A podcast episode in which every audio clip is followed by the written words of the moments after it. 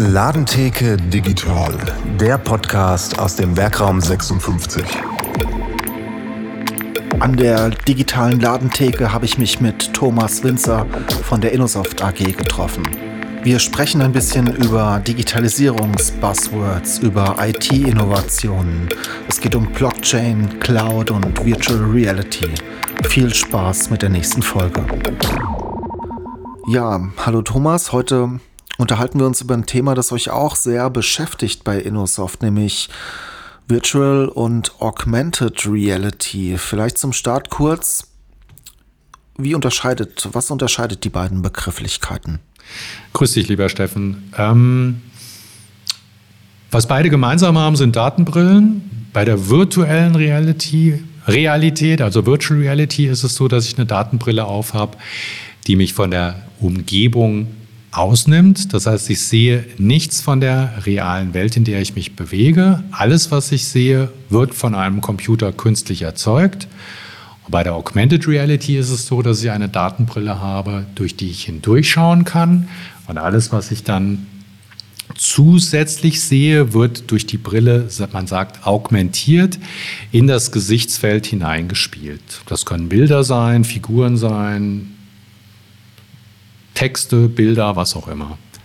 Welche Mehrwerte ergeben sich dadurch, wenn man jetzt nochmal auf beide Technologien gibt, ne, blickt? Äh, zum einen äh, dadurch, dass ich komplett neue virtuelle Welten erzeugen kann und zum anderen, wenn ich es richtig verstehe, kann ich die Realität anreichern um zusätzliche Daten.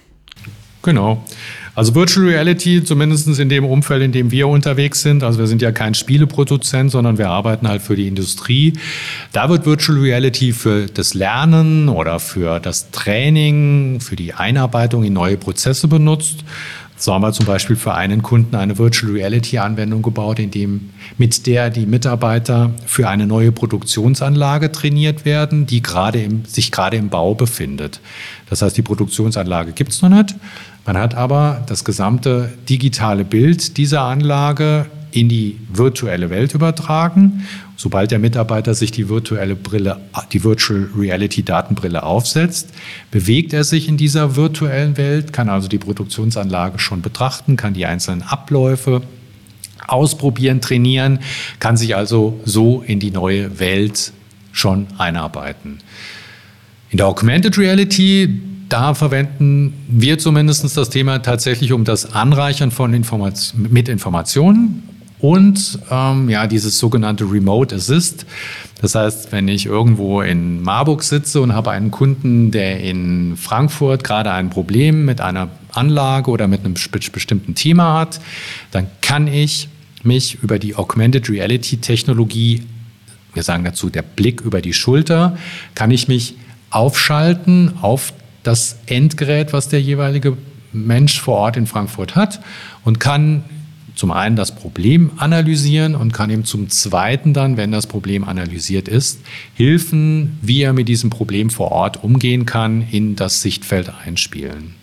Schauen wir mal kurz auf die Devices. Also in dem Fall, du hast die Datenbrillen an, angesprochen. Ich kenne, hm? was Virtual Reality angeht, hier die, die Brille der PlayStation. Ich hatte auch schon eine HoloLens auf dem Kopf. Wie weit ist diese Technologie? Noch nicht ganz so, wie man sich gerne wünschen würde, oder? Also die HoloLens ist eine Augmented Reality Datenbrille, also die hat nichts mit Virtual, Virtual Reality zu tun. Die setzt sich auf, kann durchgucken und die ist hinsichtlich der Technologie relativ weit, weil die zum Beispiel auch in der Lage ist, ein sogenanntes Mixed Reality durchzuführen. Das heißt, die kann in den Raum beispielsweise einen Würfel, einen dreidimensionalen Würfel einblenden Du gehst um diesen Würfel herum, kannst ihn von oben, von unten betrachten, kannst ihn sogar drehen virtuell. Also das ist die Domäne der HoloLens, die dort wirklich sehr, sehr gut ist. Im Bereich der Virtual Reality gibt es ja so Spiel, PlayStation ähm, ähm, oder die Index, das ist von, von HTC HTC äh, Wus, glaube heißen die. Das ist eine sehr, sehr gute Datenbrille, die einen fast realitätsnahen äh, äh, ein fast realitätsnahes oder ein realitätsnahes Bild erzeugt. Da kommt man schon in den Bereich, man sagt dazu Immersion, dass du das Gefühl hast, je länger du die Brille aufsetzt oder aufsitzen hast, desto mehr verbindet sich dein Gehirn mit dieser virtuellen Welt und du glaubst tatsächlich, dass du dich in dieser virtuellen Welt bewegst. Also da ist die Technologie schon sehr, sehr weit. Allerdings kosten diese Brillen auch ein paar Euro. Also die HoloLens liegt bei 5000 Euro und so eine Virtual Reality eine gute zwischen 1000 und 1500. Also da muss man natürlich auch ein bisschen Geld dann in die Hand nehmen, um diese Technologien dann zu verwenden. Glaubst du, dass sich beide, beide Technologien parallel jetzt weiterentwickeln werden oder glaubst du, dass es sich ein Trend abzeichnen wird, zum Beispiel in, in richtig, Richtung Augmented Reality? Ich glaube, es wird sich ein kleiner, also sagen wir mal, in der Spielewelt ist sowieso Virtual Reality seit langer Zeit, spielt das eine große Rolle oder in der Pornoindustrie ist es tatsächlich so, dass da ähm, diese Datenbrillen sehr, sehr viel stärker genutzt werden als in der Vergangenheit. In der Industrie hält Virtual Reality eher noch ein, hat da eher noch so ein, so ein Schattendasein. Und die Augmented Reality, dadurch, dass die Handyhersteller oder die Handyproduzenten oder die Betriebssystemproduzenten, sagen wir besser so, sprich Google und Apple mit iOS, ähm, Fähigkeiten in die Smartphones eingebaut haben, die es möglich machen, Augmented Reality Objekte darzustellen, das glaube ich, wird dieser ganzen Technologie ähm, sehr viel mehr helfen, um ja für den, für den Endanwender auch die, den Nutzen zu offenbaren, den diese Techno der, der, der in dieser Technologie drin steckt. Man munkelt ja, dass Apple beispielsweise auch eine eigene AR, also Augmented Reality Brille entwickelt. Also ich würde, wenn du mich fragst, auf welches Thema sollte ich wetten, ich wette ja immer gerne um Kasten, um Kasten Bier. Ich würde auf Augmented Reality setzen und würde schätzen, dass innerhalb des nächsten, ja, der nächsten anderthalb Jahre Apple mit einem entsprechenden Produkt, einer entsprechenden Brille auf den Markt kommen wird. Und das wird dann wirklich, glaube ich, sehr interessant werden. Das denke ich auch. Google ist ja gescheitert vor mehreren Jahren mit, mit seiner Brille. Da war die Zeit vielleicht noch nicht so weit. Glaubst du, dass uns das Thema wirklich in den, im Alltag in Zukunft begleiten wird? Jetzt vielleicht auch Stichwort Smart City.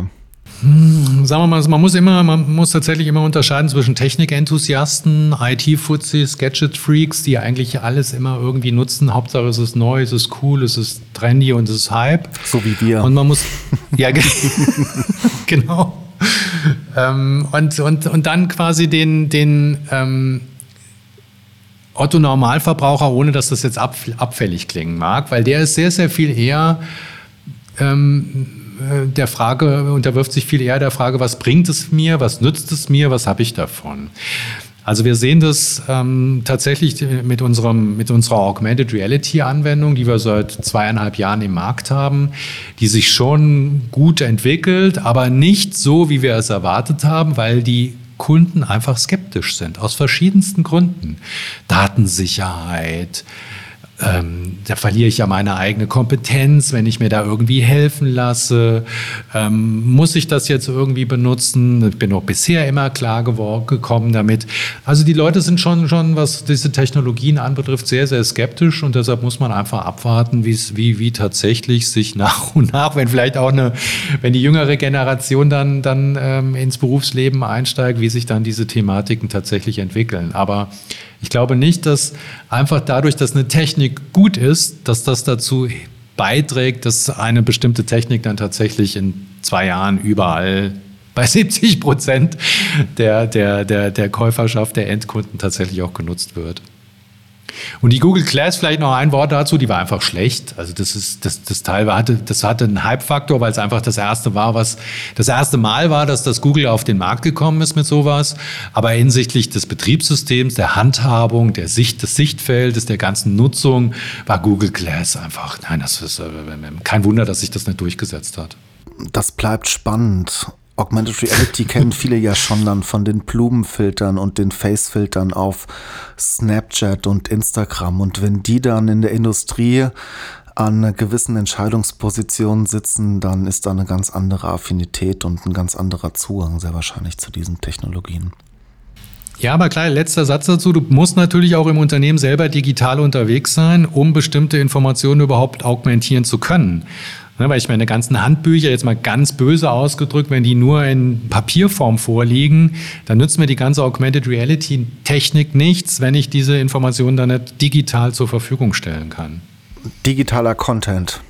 Ja, genau. Alles spielt miteinander, alles spielt äh, irgendwo ineinander. Und ähm, äh, je digitaler ich unterwegs bin, desto eher bin ich auch in der Lage, neuere digitale Techniken zu nutzen. Das ist kein eine neue Erkenntnis, aber das ist einfach ähm, Realität. Super, Thomas. Hast du schon mal mit der PlayStation Virtual Reality Spiel gespielt? Ja, Allerdings, ähm, ich bin halt dadurch, dass ich den ganzen Tag mit IT und mit Gadgets und mit Tools zu tun habe, ähm, wenn ich Freizeit genießen will, dann gehe ich lieber raus in die Natur, gehe spielen oder spazieren oder im Wald, äh, da möchte ich also nicht auch noch quasi meine Freizeit dann virtuell verbringen. Da ähm, bin ich dann vielleicht zu alt zu, aber sozusagen 18 Stunden nur virtuell und digital unterwegs zu sein, das reicht mir dann nicht. Super, Dankeschön für heute. Wir hören uns bald wieder zu einem neuen Thema. Danke dir. Danke dir. Tschüss. Wenn auch du uns an der digitalen Datentheke besuchen willst, dann klick dir doch einfach einen für dich passenden Termin. Den Link findest du hier in der Beschreibung unter diesem Podcast. Bis bald. Ciao.